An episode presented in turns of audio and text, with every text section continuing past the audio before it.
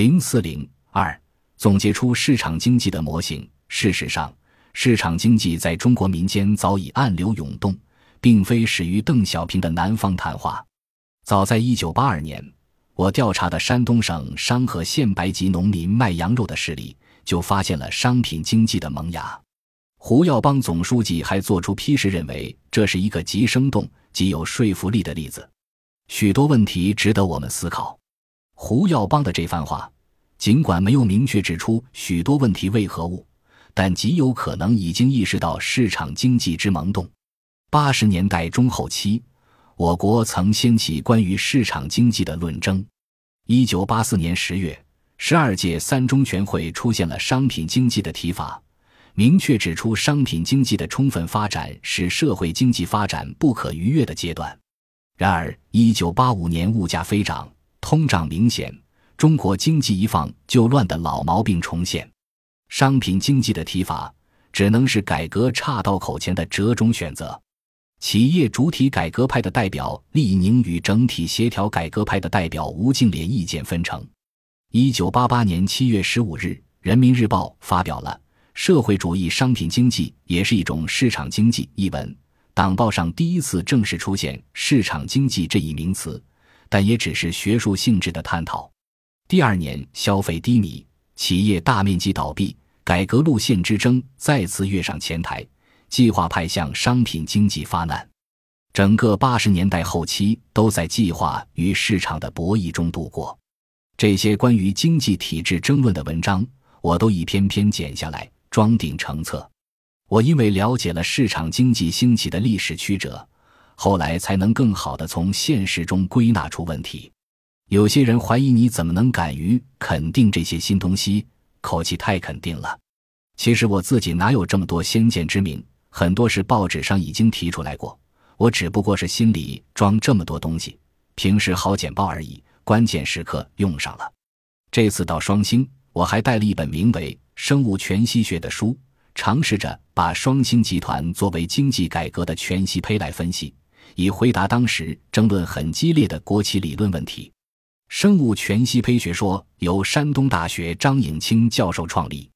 这一理论告诉人们，一切动植物都是由全息胚组成的，全息胚都是整体发育的缩影，包含着生物整体的全部信息。我将这一生物理论运用到典型的调查与研究当中，提出了新闻全息胚论。我觉得。如果说市场经济是一个完整的生物体，双星集团就是市场经济的一个全息胚。研究好了双星集团，就能为市场经济的道路开辟提供一个好的思路。把双星作为整个中国企业改革的胚包进行研究，从中找出属于市场经济的本质因素，然后推测出社会主义市场经济机制的内容与框架。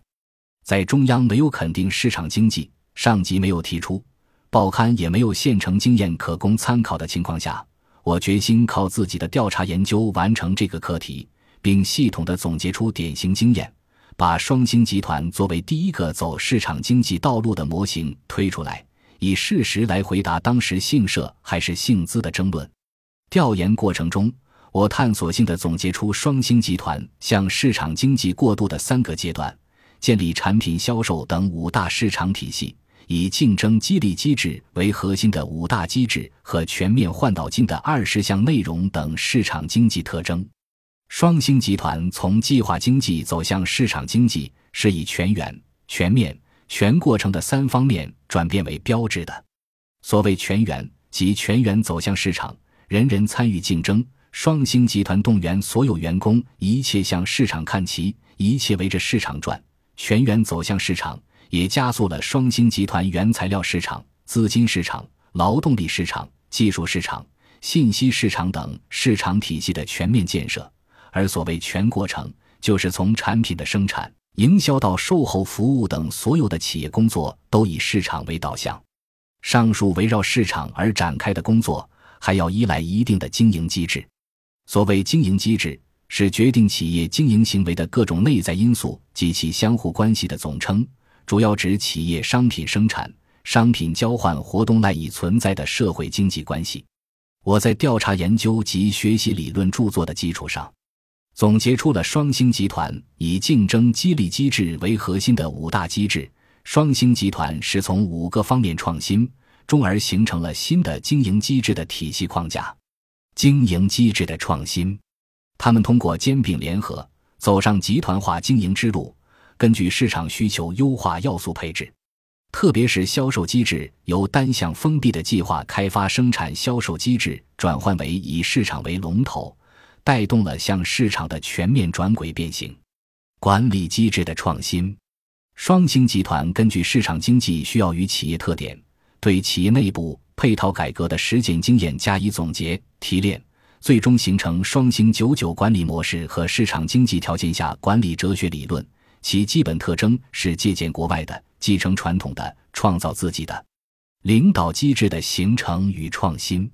双星集团有一个以全国优秀企业家汪海为核心的决策层，他们这里从来没有过中心、核心的争论，都以市场为中心，形成万众一心奔市场的局面。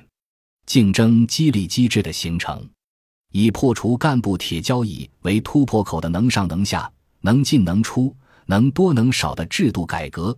使双星集团及时解决经营机制的核心问题，为其他机制的创新准备了条件。约束机制的形成，为了在市场经济中做到趋利避害，双星集团注意发挥部门预防风险的功能，在投资与消费的关系、长期见效与短期见效的关系问题上，形成自我约束的能力。上述内容是我在双星集团的实践中摸索出来的。其后二十年间，中国企业研究一直讲经营机制转换，实质上与我在一九九二年提出的框架是基本吻合的。在这组调查稿收尾时，特意加上一句当时青岛市委书记俞正声的话：“双星道路说明社会主义市场经济的价值，社会主义大有前途。”这个主题有归纳提升的作用。俞正声对调查做了较长批示。七月二十五日。在双星调研一个多月后，我返回济南探家。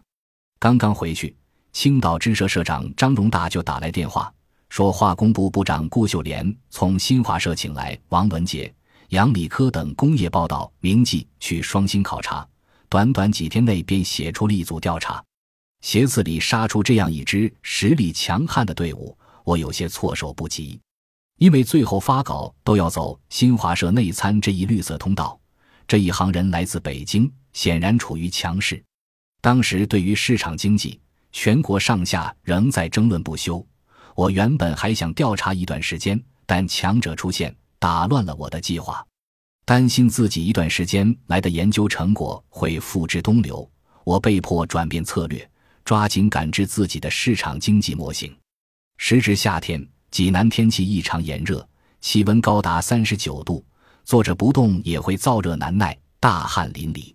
七月二十六日这天夜里，我一口气写出了《市场经济是企业发展的必由之路》的长篇访谈录。接下来的两三天里，依旧夜以继日的写作，连吃饭也顾不得，也没有胃口吃。爱人端来西瓜，我看也不看就往嘴里递，常把牙签吃到嘴里。为了抢时间，急得嘴唇上长满了泡。在高强度的写作状态下，我陆续写出了三万多字的调查报告、通讯特写与访谈录。本集播放完毕，感谢您的收听，喜欢请订阅加关注，主页有更多精彩内容。